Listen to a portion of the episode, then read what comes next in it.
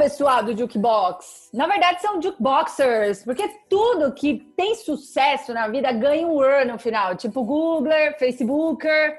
Então, Jukeboxers. E hoje estou aqui do lado de Pedro Boy, Zacarias, Maga, Fábio Ribeiro, o patrono desse podcast, para falar sobre o barato da quarentena. Eu já vou passar a palavra para vocês com uma pergunta, tá? Mas o barato da quarentena, a primeira imagem que veio na minha cabeça foi uma barata de gravata, o marido da barata. Quando eu falo bara o barato da quarentena, vocês pensam em quê? Não, eu ia falar que o barato da quarentena, para mim, seria tipo o lado bom da quarentena, sabe? O que a gente. Qual que é a parte legal da quarentena? Ah, eu acho que o barato da quarentena é você ter um tempinho para se conhecer melhor como ser humano, para poder fazer coisas um pouco mais, sabe, dar uma olhada um pouquinho que você está perdendo aí no mundo ao redor que está fora. É isso. Senhor Fábio, o que é o barato da quarentena para você? Bom, o, o, nome do episódio ele faz é, menção a um, a um documentário na Netflix que chama O Barato de Akanga. O Barato de Akanga foi um festival que aconteceu, teve duas ou três edições, se não me engano, acho que foram três edições que aconteceu ali na década de 70, começo da década de 80. É tido como o Woodstock brasileiro. Uns meninos de 20, 21 anos, da idade do Zaca, aí tiveram um sonho. Sonharam que poderiam fazer um festival tipo Woodstock e eles foram lá, tinha uma fazenda da família, falou, pô, por que, que a gente não faz aqui? E aí meio que começaram a lançar a ideia do festival, distribuir flyers, essas coisas, fizeram contato com bandas tal. E aí, quando eles menos esperaram, o negócio estava totalmente vendido, assim, só que eles meio não tinham estrutura nenhuma para sediar um festival, era meio que um Fire Festival, quem não viu Fire Festival, veja. Mas é meio mesma vibe, assim, só que os meninos eram muito inocentes. No final das contas, o festival rolou, veio Gilberto Gil, veio Raul Seixas, João Gilberto veio numa edição tal. É, numa fazenda cheia de hips, uma coisa só good vibes ali. Eu as, mães, as avós cozinhavam, um negócio totalmente improvisado. A cidade não tinha estrutura nenhuma para dar comida para as pessoas. As pessoas dormiam lá na fazenda, comiam banana, enfim. E o barato de Acanga, para mim, ele remete a uma coisa muito bonita, assim, que é uma, uma pureza de intenções, sabe? se você olhar o caso do ponto de vista de negócio, falar, cara, fizeram um monte de merda, mas os meninos fizeram aquilo com o coração e meio que corta o coração ver os caras hoje velhos rememorando a história. E, enfim, é um espírito de uma época que eu acho super legal. E como o Zaka falou. E a quarentena é uma época que a gente vai ter que acessar esse jovem interno, né? E como o nosso episódio traz vários expoentes da década de 70, eu acho que o trocadilho é pertinente, o barato da quarentena. De quebra fica uma dica para o pessoal ver um belíssimo documentário sobre, sobre humanidades aí, mas é sobre música, o Barato de Iacanga, tá no Netflix. Yes. Dona Maga, quando falamos de barato, de quarentena, de Iacanga, você pensa em quê?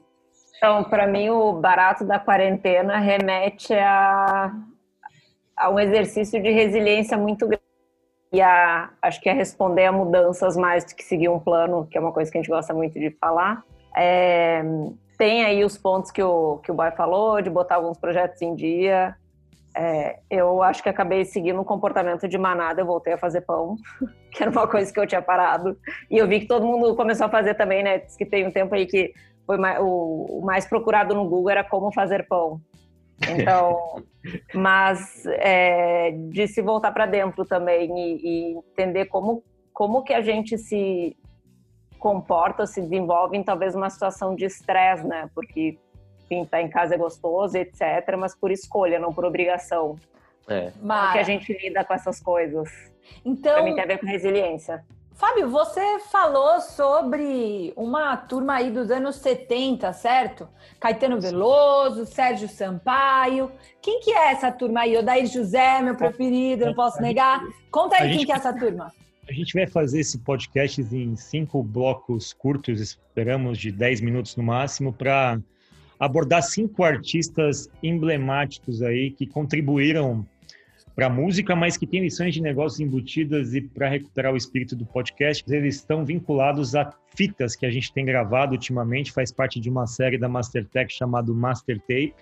Tem, tem a fita, tem o texto, tem as referências do que cada uma dessas situações significam e a gente começa com uma história de um artista emblemático do Brasil, chamado Caetano Veloso, certo, Boy? Boy gosta muito dessa conversa que a gente vai ter, mas esse primeiro bloco a gente vai falar do Caetano Veloso e o Caetano viveu um episódio de isolamento, década de 60, final da década de 60, 68. Caetano veio aqui para São Paulo participar de um festival de música. E nesse festival, Caetano cantou com os Mutantes. Os Mutantes até então eram meio que desconhecidos, assim. Mas o Caetano foi meio ousado. Naquela época, ele levou para o festival uma música completamente diferente da expectativa da época, chamada É Proibido Proibir. A música tinha uns arranjos muito esquisitos, muito malucos. Se você ouve a música hoje, você percebe que até hoje ela soa bastante diferente, assim. E o público começou a vaiar o Caetano. E o Caetano sempre foi de personalidade muito forte, assim. Quando ele começou a ser vaiado, ele meio que parou a música. Isso está tudo gravado, vocês podem ver até na, na própria música, se vocês digitarem no, no Spotify, é proibido, proibir, tem toda a memória do festival. E aí o Caetano falou, entre outras coisas, vocês não sabem de nada, meio que fazendo uma crítica aos jovens daquela época, completamente alienados do mundo e o Caetano estava meio que certo, ele foi meio profético, assim. Dois, duas semanas depois, o AI-5, o Ato Institucional número 5, foi assinado. O Brasil entrou num processo de supressão de direitos. Os artistas sofreram absurdamente nesse, nesse processo. Isso durou quase 20 anos. Caetano foi preso. Depois ele e o Gil foram colocados para fora do país. Colocaram eles no avião, literalmente. Falaram, ó, vão embora. Caetano foi para Portugal, chegou lá, ficou 10 dias. Portugal também era um país sob a bandeira da ditadura do Salazar. O Caetano ficou pensando, Paris ou Londres? Paris estava uma zona por causa de maio de 68, todo mundo tomando batida na rua. Ele falou, pô, vou para Londres. E Caetano viveu seu isolamento particular, boy. Ficou numa quarentena em Londres e durante essa quarentena ele produziu Transa, um dos álbuns mais importantes da música popular brasileira que eu acho que você gosta muito, certo? Sim, gosto bastante. Laia, Laia Ladaia Sapatana Ave Maria. Gente, Cara, uma coisa que eu perguntar para te fazer, boy, só para complementar o que o Fábio falou, eu tenho hum. uma sensação que quando a gente pensa nesse momento militar que o Brasil passou, esse momento que a gente está passando agora, a gente não pode comparar desgraças, certo? Mas é inegável que estava rolando uma crise. E tem um livro que eu cito todas as vezes que eu gosto muito que chama O Poder do Hábito, e ele tem um capítulo que ele fala sobre o poder que as crises têm. E eu, de alguma forma, eu, eu tô vivendo esse momento como independente se o resultado final é bom ou ruim, ele é poderoso. E cabe a gente decidir se a gente vai fazer, o que, que a gente vai fazer, né, dessa parada. Caetano Veloso decidiu fazer um álbum icônico, né, que talvez só ele pudesse produzir, mas eu tenho visto muitas pessoas se valendo do poder da crise. Você acha que o álbum Transa foi resultado dessa crise interna e desse crise de tempo que o Caetano viveu? Acho que sim. Acho que sempre, sempre é. Sempre somos influenciados pelo que está acontecendo, pelo que está vivendo. Músicos também, né? Muito assim.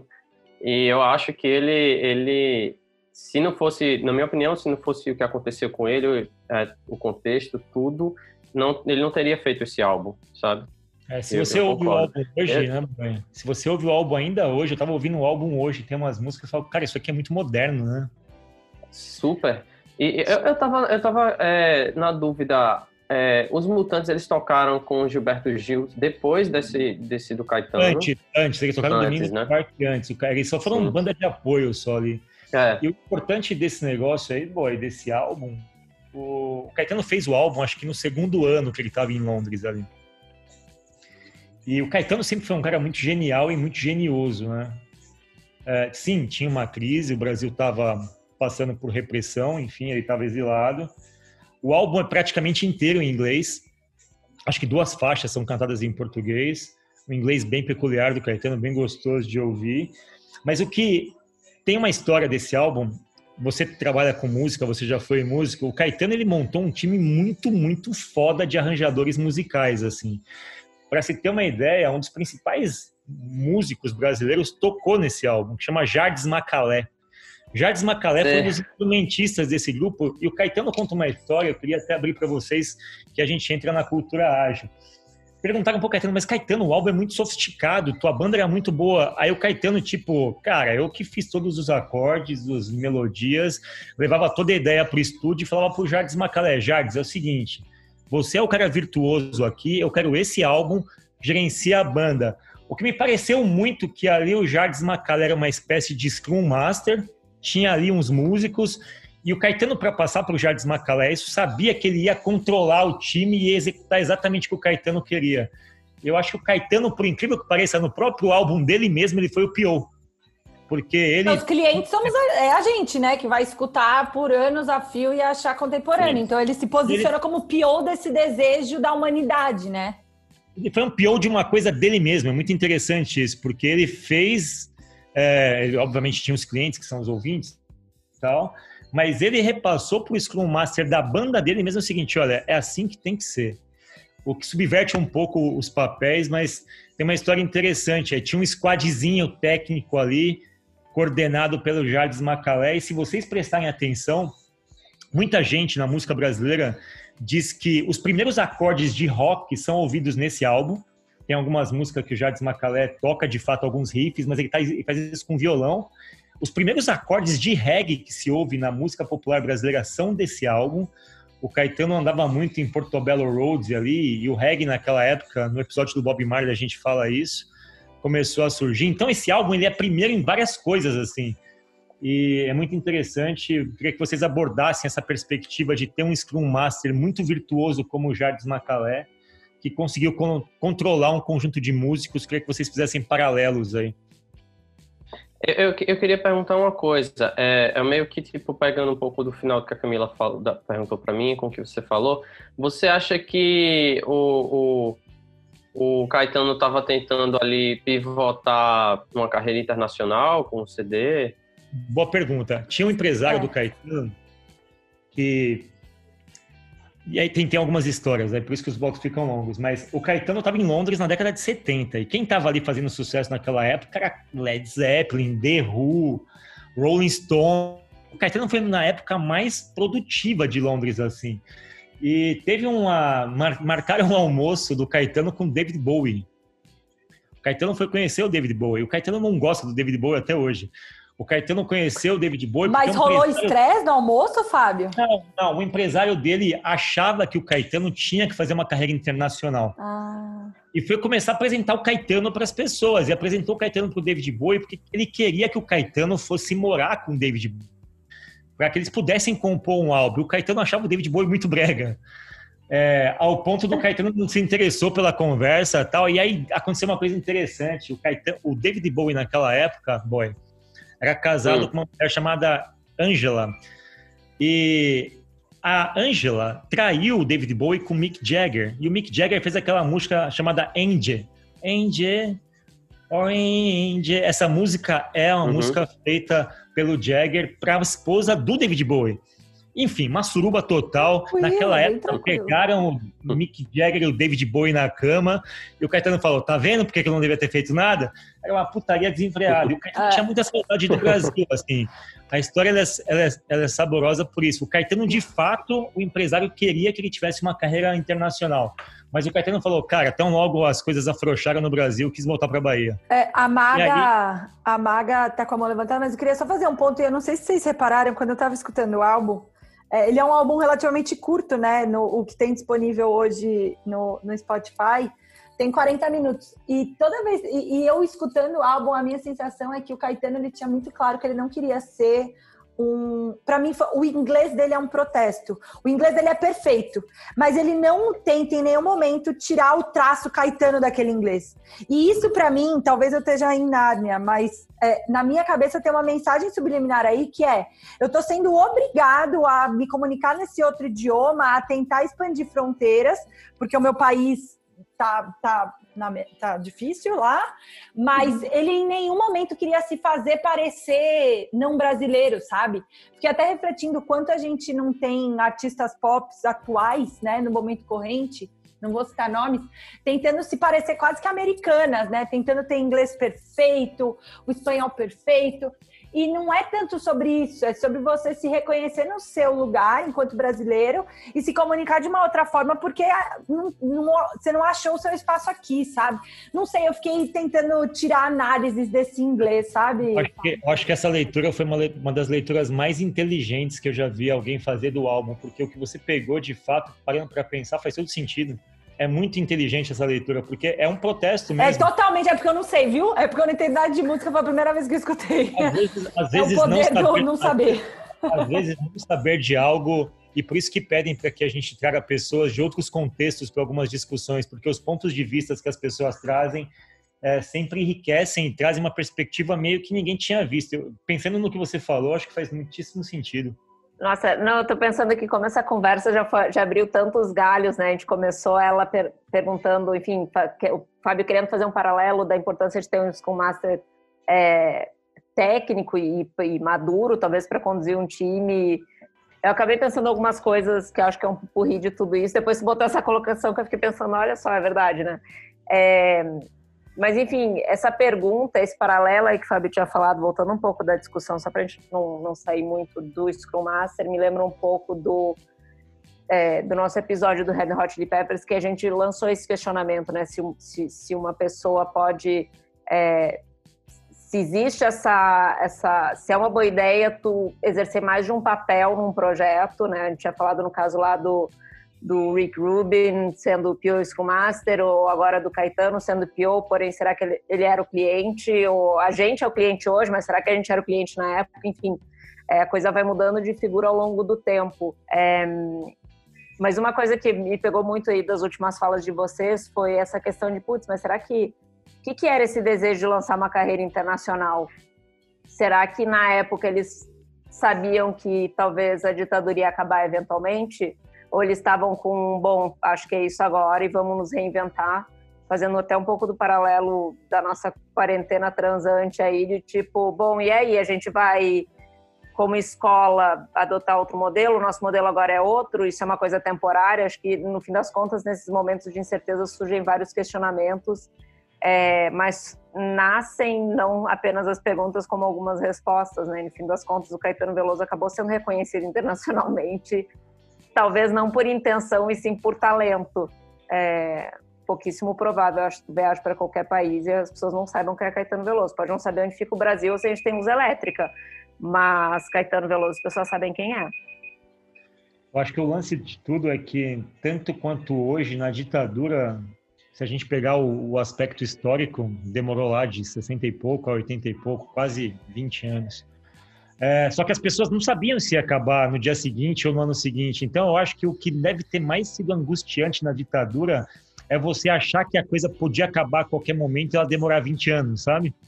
Eu sei que a, o isolamento que é um pouco diferente da quarentena, né? Mas é igual ao mesmo tempo. É, é tipo, a é. gente acha que vai acabar amanhã, mas daqui a pouco passa dois anos e a gente está dentro de casa ainda.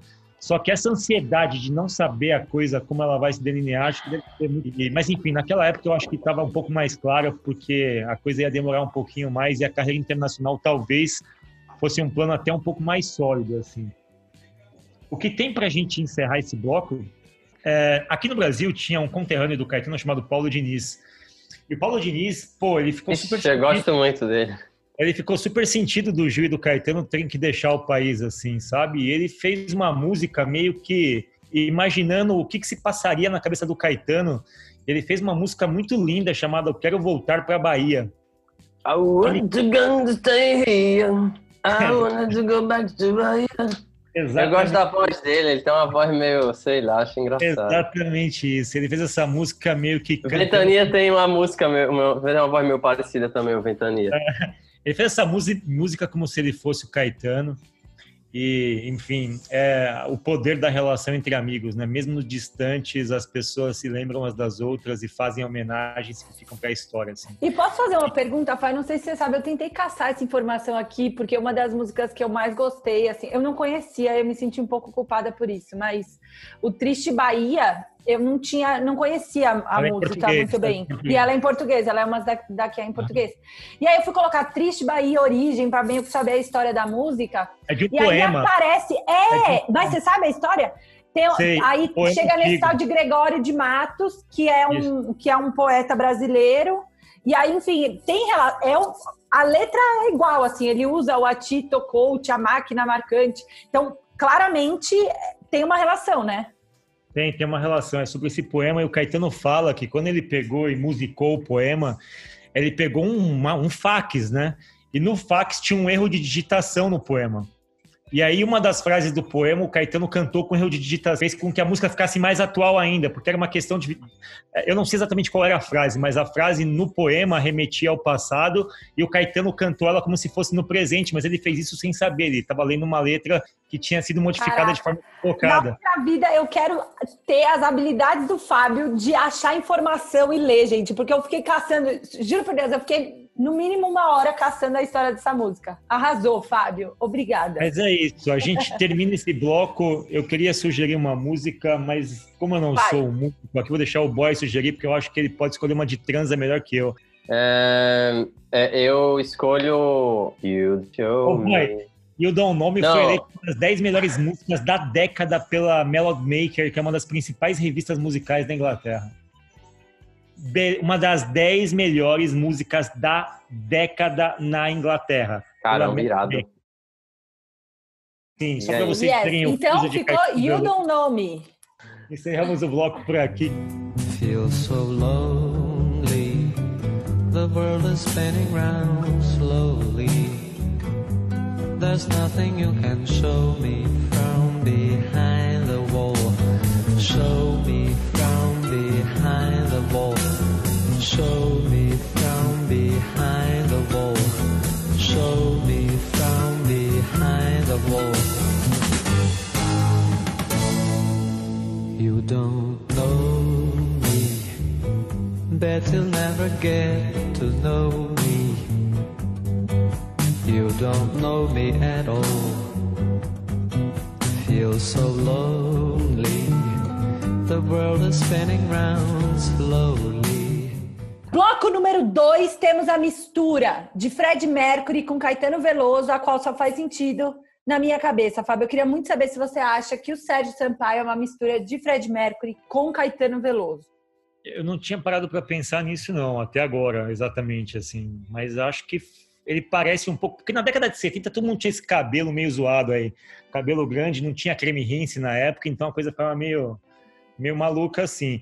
Mas esse cara é um cara complexo, Sérgio Sampaio. É, fui estudar sobre ele.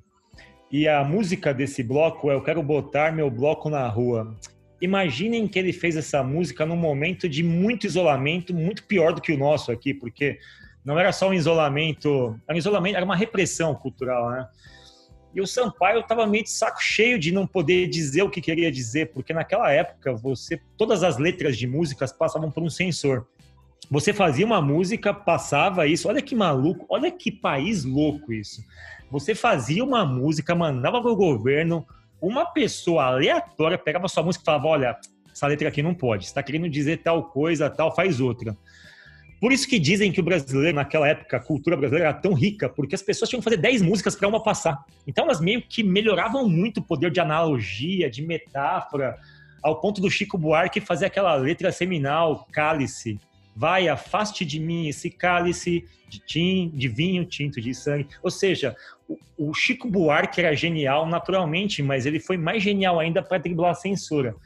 E o Sérgio Sampaio, quando ele colocou essa letra de eu quero botar meu bloco na rua, ele queria dizer o seguinte: meu, cansei. Tô de saco cheio disso. Eu quero sair desse estado de repressão e quero liberdade. E ele foi entrevistado, e a história do Sérgio Sampaio é interessante pelo seguinte: adivinhe quem descobriu o Sérgio Sampaio, boy? Quem? Foi o Raul Seixas, não foi? Raul Seixas, é. cara. Eu Raul tava dando uma olhada aqui nas fotos do Sérgio Sampaio. O Raul Seixas, antes de ser músico, era PO, era produtor da CBS. O Raul Seixas descobriu o Sérgio Sampaio, foi o primeiro músico dele do cast dele. Foi pro Rio, meio que ripão, passou fome, dormiu na rua, pediu comida e o cacete a quatro.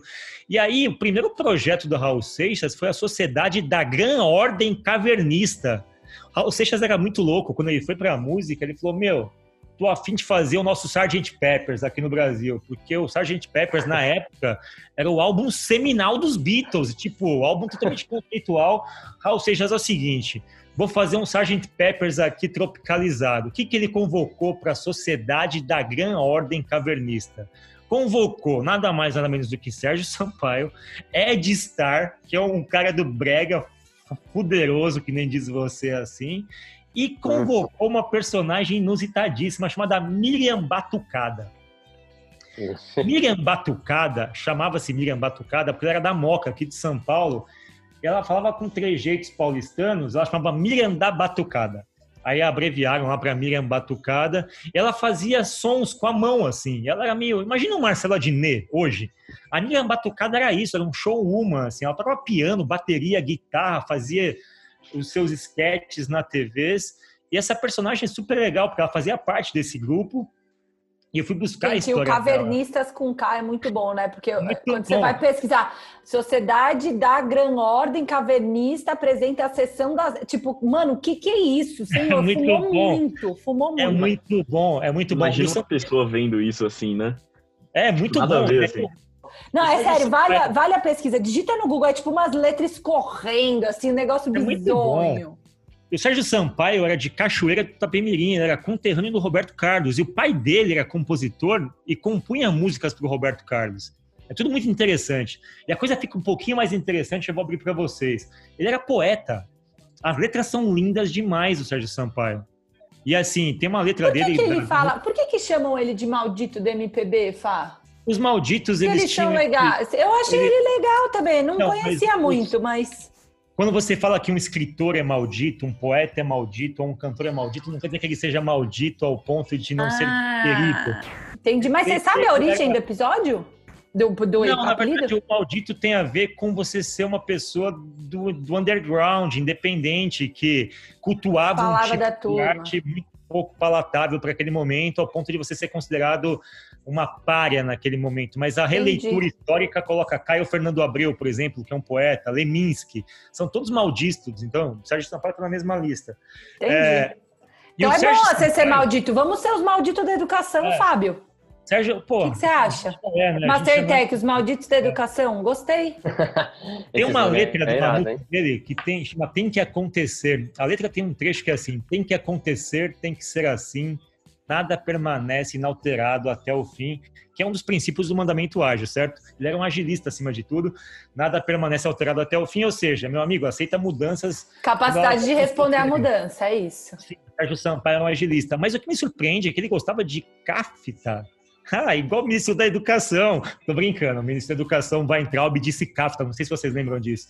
Ele que ele- Kafka, né? Kafka. Lembra? De comer. não. É horário É. do almoço, tá com fome. E do Augusto dos Anjos, um poeta maldito. Esse sim, digite aí. Augusto dos Anjos, poeta maldito. Ele tinha uma frase que é sensacional, que eu lembro até hoje, que o beijo, amigo, é a véspera do escarro. Augusto dos Anjos é um poeta que eu, Fábio, me inspiro para escrever minhas poesias. Eu sou um bosta de poeta, mas todas as minhas inspirações, se vocês quiserem saber de onde vem, vem de Augusto dos Anjos. Pô, ele é de 1884. Viveu até 1914. É antigo. Poeta nordestino. Ele parece muito com o cara que escreveu Os Sertões. ele não tinha muito esse papo assim de. E o Raul Seixas era o contrário, o Raul Seixas tinha, era meio. Era meio.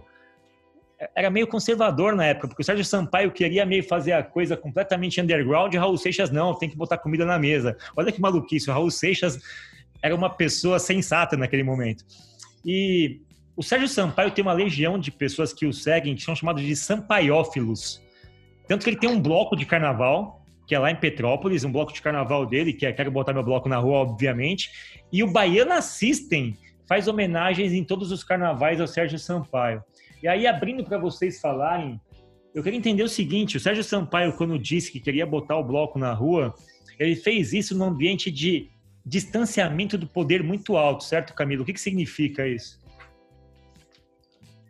Bom, é, o conceito de Power Distance Index, né, o índice do distanciamento do poder, vem de um holandês que tenta medir né, e pontuar culturas que valorizam mais relacionamentos versus hierarquia. Então, quanto mais baixo o seu índice de distanciamento do poder quer dizer que você acredita nas relações, todo mundo tem poder. É meio que o sonho americano, eu diria, vai, ai, todo mundo pode, é só você querer.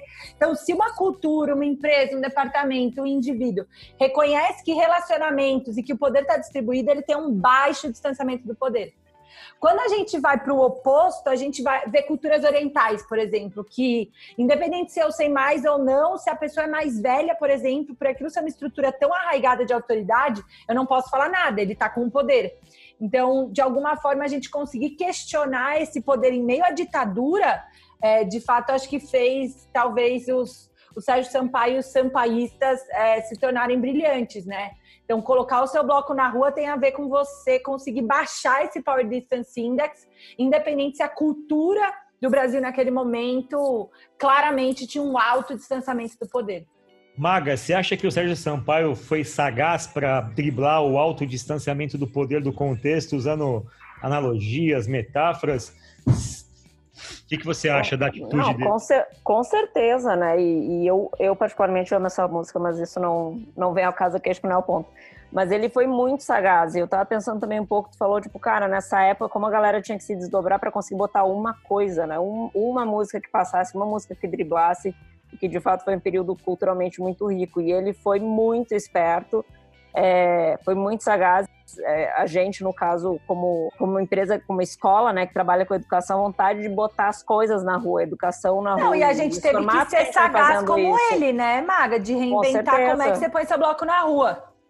E, e, e, muita empresa passando por isso hoje, hoje em dia, né? Quer dizer, quem não, quem não der um jeito, não sei se vai conseguir botar o bloco na rua no futuro. Eu queria propor um fogo no parquinho para a gente encerrar esse bloco, Fábio. Bota, bota, bota, bota. Fogo, eu fogo. sei que você sabe que eu sei que. Tô brincando. É, tivemos um episódio essa semana. Senhora Gabriela Pugliese, uma das maiores influenciadoras desse país, colocou o bloco dela na rua, chamou umas amigas para colocar o bloco dela na rua, na casa dela, postou no Instagram, contou para todo mundo que tinha colocado o bloco na rua no meio da quarentena e não foi tão sagaz quanto o Sérgio Sampaio. Queria que você colocasse a sua opinião aqui na mesa, comparando Sérgio Sampaio e Gabriela Pugliese. A minha opinião é polêmica. É, é por isso que é fogo no parquinho. Gente... Bom, eu vou colocar os fatos na ordem que eles... Fatos, eles... isso. Eu não gosto da Gabriela Pugliese por vários motivos. É, nada, obviamente, vinculado ao... Eu admiro muito a Gabriela Pugliese, mulher empreendedora, self-made woman. Admiro demais isso. Eu acho que tem muito recalque em algumas críticas dela, mas eu não admiro o tipo de banalização que ela faz da questão da vida saudável. Isso eu não gosto, não gosto mesmo. Eu praticava esporte no passado, achava aquilo de alguma forma agressivo para pessoas que não podiam replicar o modo de vida dela, enfim, não gostava daquilo. Mas eu admiro muito ela, e quando eu falo isso, ela, mulher empreendedora, não dá para negar que uma garota que fez o que ela fez tenha méritos. Discuta-se o que ela faz, ela tem méritos. Agora, vamos à situação onde ela se envolveu recentemente no escândalo aí que ela fez uma festa em plena pandemia. Minha opinião, para que fique muito claro, ela foi completamente equivocada. Eu não preciso dizer isso. Tem um vídeo que diz isso por todo mundo. Isso posto, é, onde vivemos? A gente vive na lei do taleão, que é olho por olho, dente por dente, porque a garota pediu desculpas. Ela fez merda e pediu desculpas. Tá, ela perdeu patrocínios. É do jogo. Tá ok. Tá tudo certo. Os patrocínios, os patrocinadores têm todo o direito de tirar o patrocínio dela. Cada um tá no teu direito. Mas o que está me assustando agora é a violência, inclusive de mulheres, com a Gabriela Pugliese, como se todos fossem santos, todos fossem é, não tivessem errado alguma coisa do tipo. A garota errou errou duas vezes, pediu desculpa, saiu das redes sociais, perdeu 17 patrocínios e ela já está sendo punida. Não me importa isso especificamente. O que me importa, é que eu fiquei pensando é até que ponto vai a nossa capacidade de apedrejamento. Porque quando os 17 patrocinadores se desvincularam dela, eu vi muita empresa ali fazendo uma espécie de asepsia moral e ética do tipo, olha, ah, com a, com a Gabriela Pugliese a gente não se envolve. Se você vê a lista de empresas, tem empresas ali que já fizeram coisas muito piores, não pediram desculpas. É, e ao mesmo tempo eu me questiono se a gente teria sido tão violento em termos de julgamento e pressa de desfazer contrato com homens, como José Maier, por exemplo, que assediou uma global. Eu não vi toda a violência assim. Qual é meu ponto especificamente? Condeno veementemente o que ela fez, mas eu consigo separar o fato de que está vendo para mim, na minha perspectiva, uma violência muito mais desproporcional a ela, por mais que ela tenha sido infeliz e ela está pagando por isso, do que existem com outras pessoas, porque ela teve uma decência, ela pediu desculpas coisas que governantes nossos fizeram Opa! muito desculpas fizeram. E então, minha, queria... opinião sobre isso é, minha, minha opinião sobre isso é essa. Condendo veementemente o que ela fez, mas gostaria de ampliar a discussão para outro, outros ângulos. Mas quando a gente lê a frase, eu comecei a fazer esse paralelo na hora que eu estava é, revendo o material do nosso podcast, mas quando você lê a letra do, né, do bloco da rua, no, no, do Sérgio Sampaio, do Eu Quero Botar Meu Bloco na Rua, ele começa falando: há quem diga que eu dormi de touca, que eu perdi a boca, que eu fugi da briga, que eu caí do galho e que eu não vi saída, que eu morri de medo quando o pau quebrou. Há quem diga que eu não sei de nada, que eu não sou de nada e não peço desculpas, que eu não tenho culpa, mas que eu dei bobeira e que Durango Kid quase me pegou. Eu, na hora, pensei na Gabriela Pugliese. Eu, ela pediu desculpas, ela fez várias coisas, mas ela foi muito decente. E essa música, na minha cabeça, tem um pouco a ver com essa exposição e o quanto a gente está disposto a se tornar vulnerável e se expor, né? Para mim, colocar o bloco na rua é sobre você se expor, dar a cara tapa, o seu CPF, é, em favor de algo que você acredita. E, e na hora me veio Gabriela Pugliese. Ah, pertinente. Pertinente. Esse assunto dá desdobramento enorme não sei se a Maga quer falar algo especificamente, eu acho que a Maga poderia completar para a gente o próximo bloco. Mas me chocou muito porque eu geralmente sou uma das pessoas que apedreja, sabe? Eu gosto de apedrejar também, adoro jogar uma pedrinha. Mas nesse dia, não sei por qual razão, eu falei, calma aí, cara, deixa eu ver quem tá falando dela para ver o nível de idoneidade. Porque tem uma coisa maluca nisso. Chega uma hora que todo mundo parece que se purifica no mundo, sabe? E todo mundo começa a ter uma opinião como se não tivesse uma história. Eu falei, pera lá, calma aí, vamos avaliar as coisas com um pouco mais de, de amplitude. E é isso.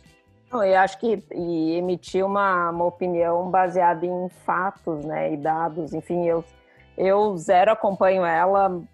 Fiquei sabendo que tinha dado dado ruim porque eu vi que alguém xingou, não sabia que era de festa, sabia que era de nada.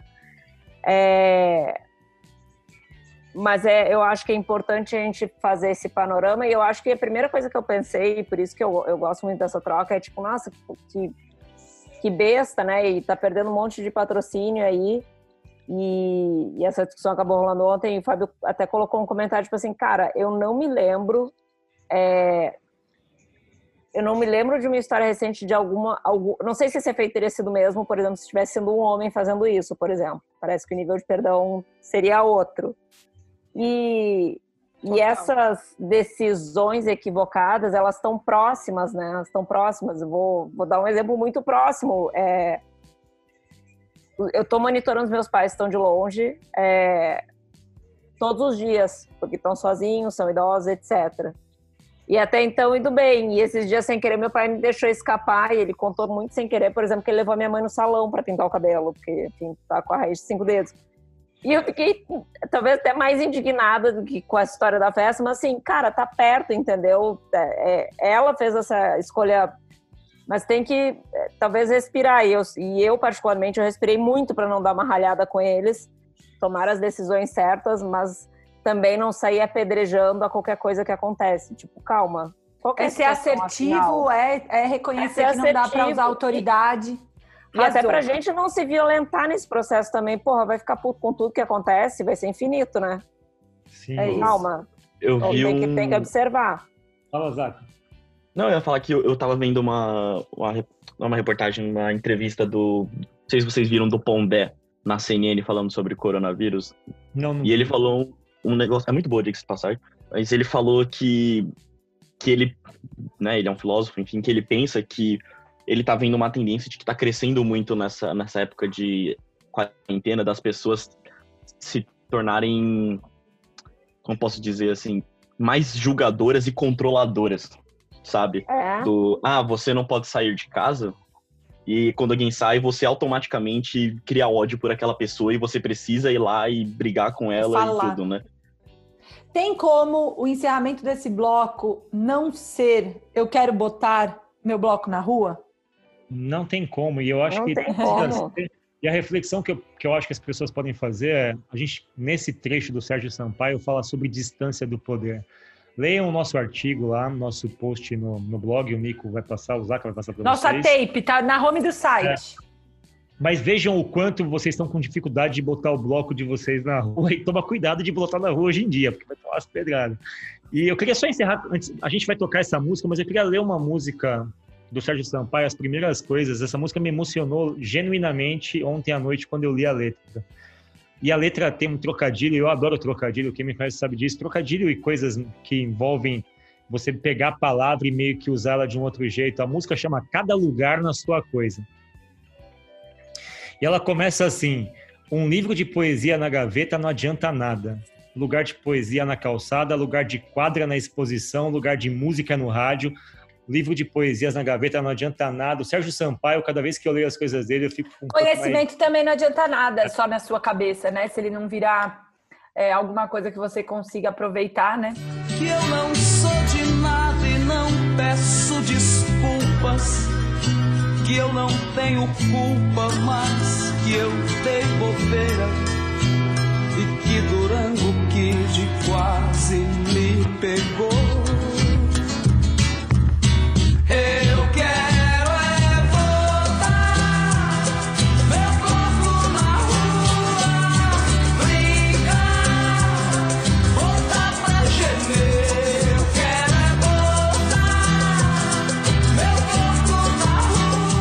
Bob Dylan da Central do Brasil. Sim, ele era conhecido como Bob Dylan da Central do Brasil. Era conhecido também como o terror das empregadas domésticas e amigo das putas. Sim, Odair José, o homem que fez muito pela mulher brasileira na década de 70 ali. Por que, que ele fez muito pela mulher brasileira? Ele tinha canções, ele é tido como um cantor brega, mas muitíssimo inteligente, muitíssimo inteligente. E muitíssimo brega na mesma, na mesma panorama, assim, as vó que ama. Minha Sim, avó, meu Deus. Vendia discos, álbuns para, acho um dos maiores vendedores, assim, vendia álbum para diabo, competia com o Roberto Carlos na época, pra você ter uma ideia. Ganhou seu cavaquinho com sete anos, e aí uma coisa importante, né, se a gente incentiva as pessoas com os instrumentos certos na idade certa, o cara vira músico, pô, dá um computador pra menina ao invés de dar uma boneca. E aí ele era conhecido como o terror das empregadas domésticas e amigo das putas, porque ele fazia letras para os excluídos, assim, ele era um maldito. Odair José é tido como um cantor maldito também. Da nossa tape aqui, da Master Tape, diz respeito a um evento particular. É, e aí é um evento muito louco, porque envolve o potencial da rede neural, assim, criativa. Ele já era famoso, o Odair José. Década de 70, ali, o país passando por um processo de, pô, nego brotando o filho pra cacete, vamos controlar a natalidade. O governo falou, pô, distribuir pílula. Vamos distribuir pílula para controlar a natalidade. Esse negócio de ficar aí fudendo adoidado não adianta, não, tal, legal. Executivo da gravadora lá da Polygram chega pro Odair José e falou: pô, cara, você quer popular aí, faz uma música de anticoncepcional, pô, a gente precisa, precisa colar nessa, nesse espírito da época aí. O Odair José falou: porra, cara, fazer música para comprimido, vai se fuder, não vou fazer música para comprimido coisa nenhuma, não. Enfim, deu de ombros e saiu fora entre uma figura emblemática nessa história chamada André Midani. Se vocês tiverem curiosidade de ver, tem um documentário sobre o André Midani, que é um dos principais executivos da música brasileira. Ele cobre 60 anos de história da música brasileira, ele tocou, ele produziu desde os bregas até o rock nacional. O livro dele, para você ter uma ideia, chama Do Vinil ao Download. Uma das figuras mais importantes da música brasileira, nasceu na Síria, morreu aqui no Brasil, enfim. Procurem saber sobre André Midani. O André Midani estava voltando dos Estados Unidos e naquela época ele trouxe ali uma das coisas que era sensação da época, que era um gravador espião. Você botava na, no teu bolso assim e você podia meio que usar aquele gravador. Pô, tive uma ideia. Naquela época não tinha celular, essas merdas todas. Tinha que anotar sua ideia no caderninho e ele falou, ó, vocês que são da minha gravadora, que são cantores, artistas, teve uma ideia? Grava nesse negocinho aqui, tal. O Odair José tava lá coçando o saco um dia qualquer, tal falou, cara, tive um insight para uma música, acho que eu vou gravar aqui nesse negocinho. Gravou a música que veio a ser, ela ficou famosa pela frase "Pare de tomar a pílula". é, a música meio que ele levou a música, cantou pro pessoal da gravadora, o pessoal falou, cara, isso aqui é ouro. Só que a música era o seguinte, a música não fazia apologia à pílula para que as pessoas usassem.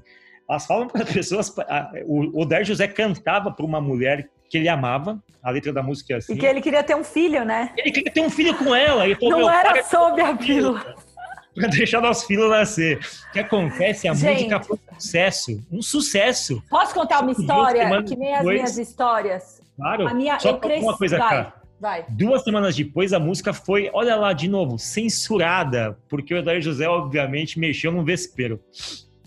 Minha mãe, eu cresci com a minha mãe contando que ela estudou no Beatíssima, que é um colégio muito tradicional de São Paulo, que era só de meninas tinha o Beatíssima e o Meninópolis, que era onde o meu pai estudava e minha mãe no Beatíssima, certo? Que era separado mulher e homem. E diz que a diversão da história da vida dela, assim, das meninas do Beatíssima, que eram todas super, né, justinho e tal, era sair em excursão e para atazanar a cabeça das freiras, que era um colégio de freira, era cantar Pare de Tomar a Pílula do Dair José a plenos pulmões dentro do ônibus de excursão. Então agora imagine essa cena e Camila crescendo com essa imagem de mamãe, certo? Uniformizada num ônibus de excursão querendo atazanar as freiras cantando Dair José a plenos pulmões. Essa é a minha relação com o Dair José. Você sabia que Cara, a Igreja Católica pensou em excomungar ele, né? É, ele. É, minha mãe falou que as freiras ficavam bravas, assim, não, tipo, teve foi, gente que tomou ele, suspensão. O Dair José, acho que é um dos primeiros punks da música nacional. E eu não tô brincando, não. Ele, a Igreja Católica queria expurgar ele mesmo. Fábio, ele depois fez... ele fez uma música chamada Cristo, Quem é Você? Não, então, mas ele fez um álbum inteiro chamado Filho de José e Maria. uma das músicas ele meio que sugere ali que os dois casaram apressado porque a Maria estava grávida. O Oder José, porra. Gente, os nomes são maravilhosos, todas as músicas dele. Eu não sei o que ele tem. Ele tem a ver com um negócio no sentido de que ele sabia ler os Zeitgeist. Esse cara, não. ele era um fenômeno, Fábio. Ele escreveu Fora da Realidade, Nunca Mais, Eu Vou Te Buscar, Deixa Essa Vergonha de Lado. Agora imagina isso nos anos 70, Fábio. O Dair José era um, ele era um letrista sensacional. Zé, nesse álbum que ele faz essa questão do José Maria, filho de José José Maria, que foi um álbum que meio que levou ele pro ostracismo, assim. Ele começou a ser meio que sabotado. Ele fala que ele tinha referências de Peter Frampton no álbum, ele adorava Beatles e Stones, ou seja, ele tem rock and Johnny roll. Johnny Cash, eu... gostava do Johnny Cash, é, eu vi isso. Eu fui num show do Zé José na casa de Francisca. Ah, mentira! Mas recente recomendo, agora? Recomendo fortemente para vocês, mas o ponto que eu queria botar na baila aqui é o seguinte: ele era genial na música, mas o sucesso da pílula envolve três figuras. Uma que falou, pô, precisava fazer uma música sobre isso. O outro que deu o gravador. E ele, ou seja, se a gente olha na retrospectiva e a gente gosta de olhar e falar, pô, o cara é um gênio, mas o cara nem queria ter feito a música.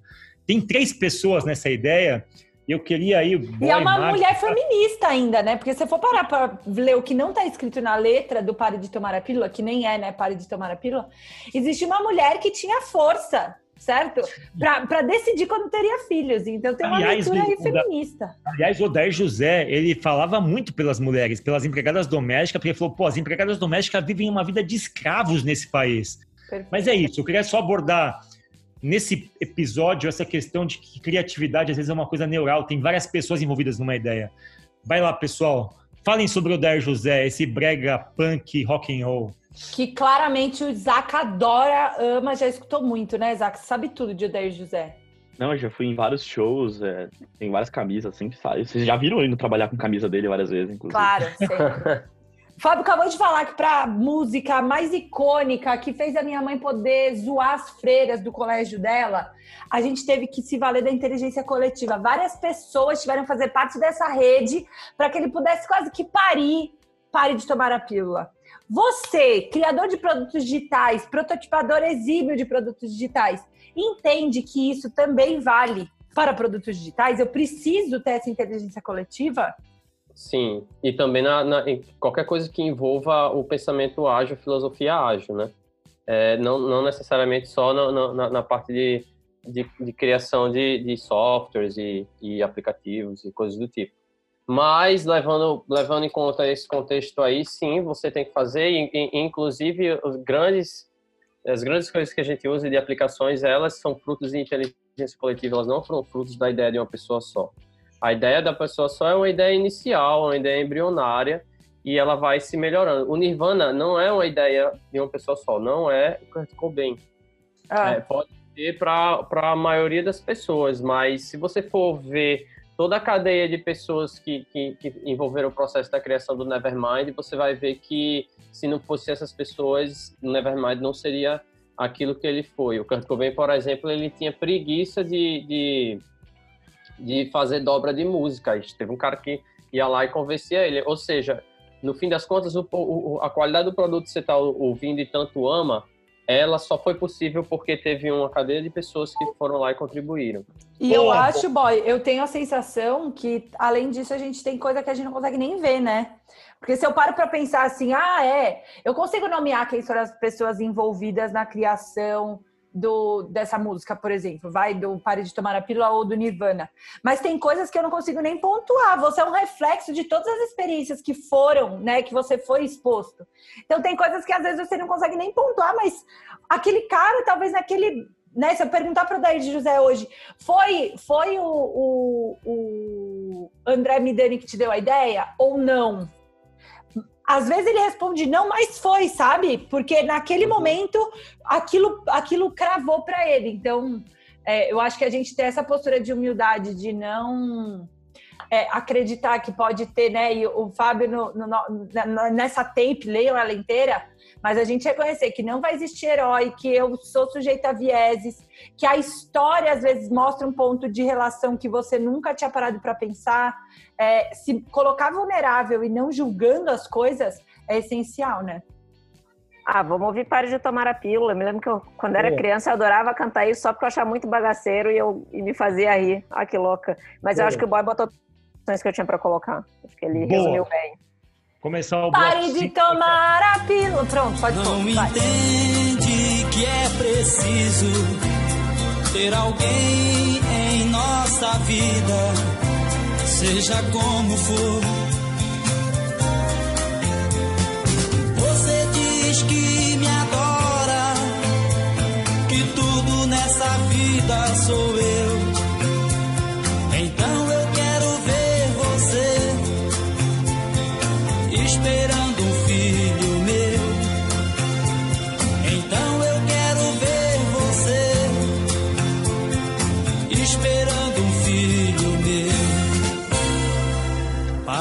De tomar a pílula.